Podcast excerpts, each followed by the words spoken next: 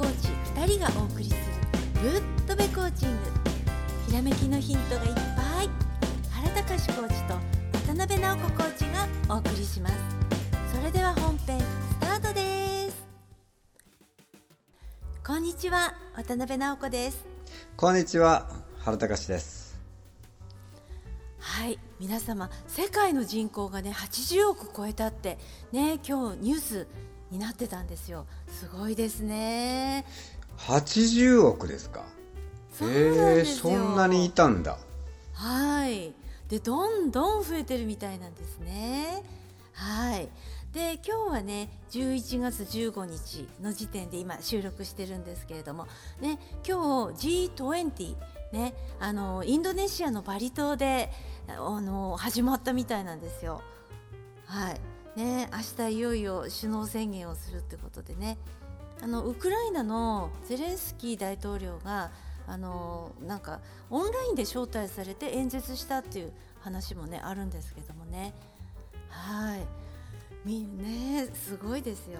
まあ、世界のねそういうふうなニュースっていうのがもう国内のそのニュースにはちっちゃく出てるんじゃないの？出てたとしたら。そうなんですよ。日本ではさそういう重要なことが起きててもなんていうのかなどっちかというとまだコロナの話とかそういうワクチン打ちましょうとかがやっぱり多いっていうのはなんかちょっと異常だよね。はい、あのそっちがメインで報道されてる部分がありますうね。んだから本当こうテレビメディアっていうのはあのひ人々に正しい情報を教えるものではないもともとそうだったんだよねっていうのが、まあ、よく見えるまた見えた1年ではあるよね。そうですねうん。はい。でねあのーまあワクチン関連のことでねあのーちょっと前かなあのーいわゆる後遺症とか死亡とかその困ってる人いるじゃんかはい。でその人たちが僕もえっと思ったんだけどあのお医者さんにかかってそれでなんか調子悪いんですけどっていうことを言うと自動的になんか処理されていわゆるこうなんか保証のさそのなんか入院費とかなんかそういうお金がもらえるのかなって思ってたんだけどはい。違ってるんだよね。そうなんです。違うでしょ？うーんそう、そこに気づいていただいて本当よかった。でね今でもまだ知らない人がやっぱ多いからはい。あのもしさその困ってる人がいいたり自分の家族とかおじいちゃんおばあちゃんとかでそのこそういう状態がある人っていうのにこのリスナーの方がねあのき教えてほしいんだよね。あのはい要はそお住まいの市町村のそのまあまあん何々市とかねはい。うん、そういうくくりのところに言いに行くか、えーまた電話をコールセンターみたいなのに電話するかあとインターネットでその書類ダウンロード申請書？そういうなんかあるんだよね。でそれをねあのそれをしないとあの申請しされないっていうことをね、はい。まあ、ここでねちょっとおしみんなあのちょっと知らない人がいたらねあの教えてあげてほしいんだよね。そうです。あの、うん。自分で動かないといけないんですよ自分かあるいはあの、うん。周りの方が手伝って、うん。ね、あのその書類をちゃんと記入して送るっていうのをね、うん。手伝ってあげるとか、うん。そういうふうにするんですよ。うん。はい。えー、と今のところ全国でうん5000人分ぐらいうん。申請がされて、その中で承認されたのが1000人分ぐらいっていうう、ん。うんところまで来てるんですね。だいぶ増えたよね、あ1ヶ月でね、ん。そうですね、うん。ねでもまだまだ知らない方がいらっしゃるね、もういっぱいいると思うね。はい。だからこえっ、と本当ねこの放送でねそれあっと思ったらねあのとりあえず検索ちょっとしてみてほしいなと思って、そうですね、でまあこのぐらいでねまあその要はまた来年に向けてそのねできる人はよりできるようにねこれから始める人はこれからねもっといけるようにということであのまあゴール設定ってなっていくわけなんだけどそのゴール設定のね仕方とかいうのはねまあ本に書いてるけどもここで大事なことがあるよね。はい。うん、うん、その本に書いてないことをねそのぶっ飛びコーチングでちょっと話したいっていうところでちょっと今回は辛口になるかもわからないけど。辛口ですか、うん。まあ直子さんが優しく話してくれると思うから、はい、はいあのよくねあの優しいって言われるんですけれども、はい、あのクライアントさんから見るとね、うん、辛口なのかもしれないですね。もしかしたらね。もう本当にねあのもうあの概念が覆されることばかり起こるのでクライアントさんからしてみれば、はいえーもうねはい。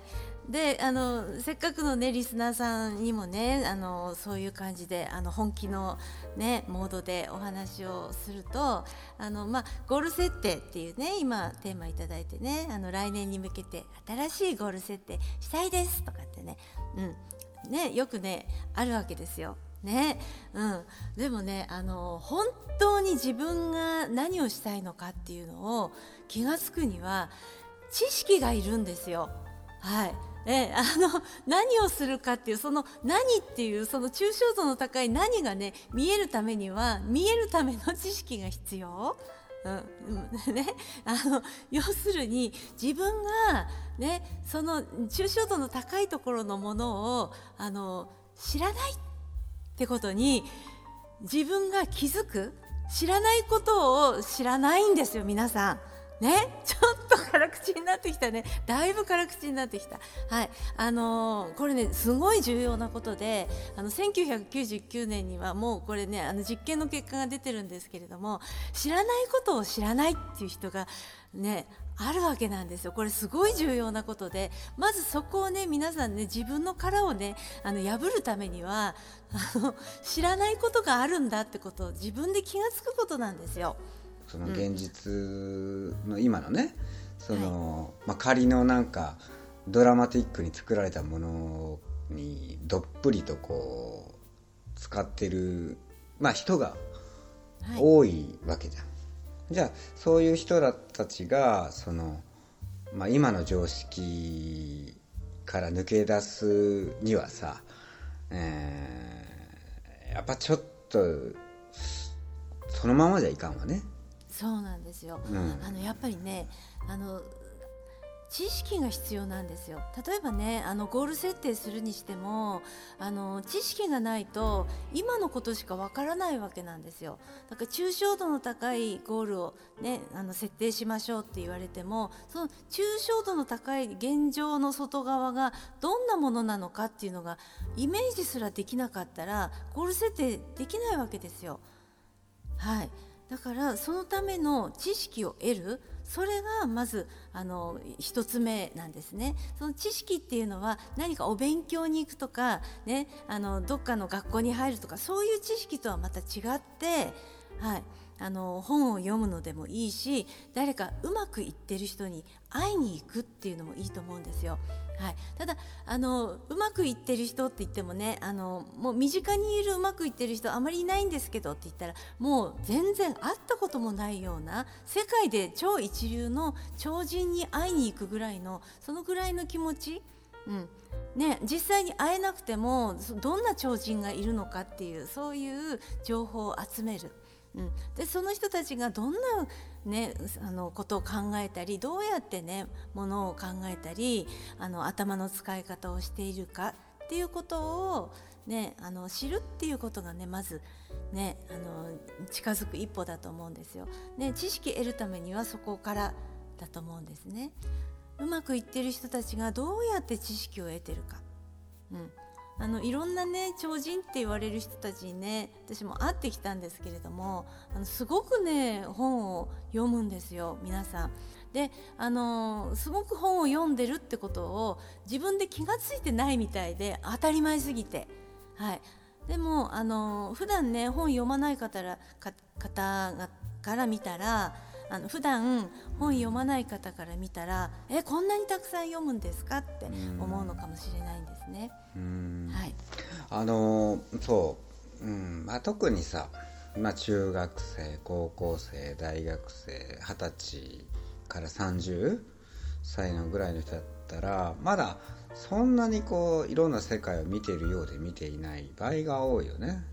はい、だからそのなんかこうゴール設定しようとかそういうふうに言ったってまだその作られたその世界の中でものものをまだ見ようとする、はい、そういうふうになっちゃうんでね。だからあのまあとりあえずその自分の生きたいその世界の中で、えー、またベテランの人ね。うん。その世界でうん。まあ音楽の世界でとか。うん。まあ例えば釣りの世界でとか、えー、勉強の世界でとか。まあなんかいろいろその世界はいろいろあるよね、はい、その中でそのやってるそのやり込んだ人っていうことだな。そうですね、はい、2 3 0年やり込んだ人ね,、はい、ね。そう。そういう人にこう自分からあの出会いに行く。はいね、それもいいと思います。はい、であの新しいゴールを設定したいけど何をゴールにしていいかわからないってよく言われるんですけれどもあの皆さんね自分があのものを知らないってことに気が付いてなかったりするんですよ。はいあの知らないっってことを知らないのはこれはね大変なねことなんですよ。はい。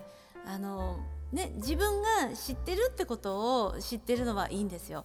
であの例えばねあの知らないんだってことを知ってるのはまだいいんですよ。あの知ればいいんだから。だけど知らないってことにまだ知らない。うん、わかります？日本語としてわかります？知らないことに気づいてないみたいな。知らないんだけど、はい、知ってるような気にそれもありますし要するにあの自分があの知ってる世界の中だけで生活してて自分が知ってる中だけでゴール設定をしようとするから現状の外側が見えないんですよ。はい、だからまず第一歩は自分が知らないことがあるんだってことをね気がついてほしいんですよ。そうだね。本当そう、はい、あの、はい、知ったつもりでおんだよねなんか、まだ、はい、うんそれは多い確か、はい、うんだからもうこういうふうにそのなんていうかな自分こういうふうに思うぐらいでもちょうどいいかもわからんな知ってると思ってるだろうけど自分はまだ知らないみたいなそういうことですよピンポンですよ、はいね、うん、だから自分は知ってるんだって思ってる。自分はできてるんだと思ってるっていうのはできてないっていう。そう。その可能性が大ですね。はい。はい。そういう面をこうもう一回こう、まあ、この番組聞いてね。自分はできてるんだとかねそういうふうに思ってるやつほどできていない。ということは自分が該当するのかも分かんないとか今のその整形のやつとかと同じようなんかも分からんとかね。なんかちょっと偏りがあるんではなかろうかというこう疑問とか不安感とかを持ちながらこうなんかこう謙虚な気持ちでこう行く思えた方がいいかもからね。そうですね、うん、はいそしてねどうやって知識を得たらいいかとかそうどうやってねそういうところに気が付いた方がいいのかっていうのはねやっぱりねあのコーチの私たちにね実際に会いに来て実際にこうねあの言葉を交わしてみてどんな風に行動してるのかっていうのをね見てもらった方がね手っ取り早いと思うんですよ。うんそうね、はい手っ取り早いよねね、あのこうやって、ね、あの番組で言葉でお話しするのもいいんですけれどもあの言葉にならない部分っていっぱいあるんですね。うん、それはあの私たちが行動しているところを一緒にねあのついて歩いて見てもらったりとかあの一緒にあの行きたいところに、ね、あのお供しますので、はい、一緒に行ってみたりとかそういうことでねあの何か気がついてもらえると思うんですよ。やり方が分かってくると思うのね。うんはい。そうね。あのまずあと1ヶ月とちょっとはこの22年あるからね。はい。あの23年。うんまあいろいろあると思うけどね。はい。ぶれない自分。で何があっても大丈夫な自分。はい。なおかつ自分のあのゴール設定に進んでいけれる自分。はい。それをやっぱ作っていってほしい、そうですねうんはいはいそうそうまだね番組の方に質問ね。あと相談等がありましたらね。原隆のホームページ。渡辺直子のホームページ。また番組の概要欄にあるメールアドレスにねポッドキャストの質問と明記して送信をよろしくお願いいたします。本日もありがとうございました。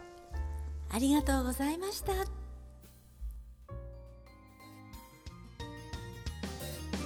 友部知識コーチング認定コーチ2人がお送りするぶっとべコーチング。今日のお話はいかがでしたか？ひらめきのヒント見つかりましたか？質問のある方は説明書きにあるメールアドレスにどうぞ。では次回もお楽しみに。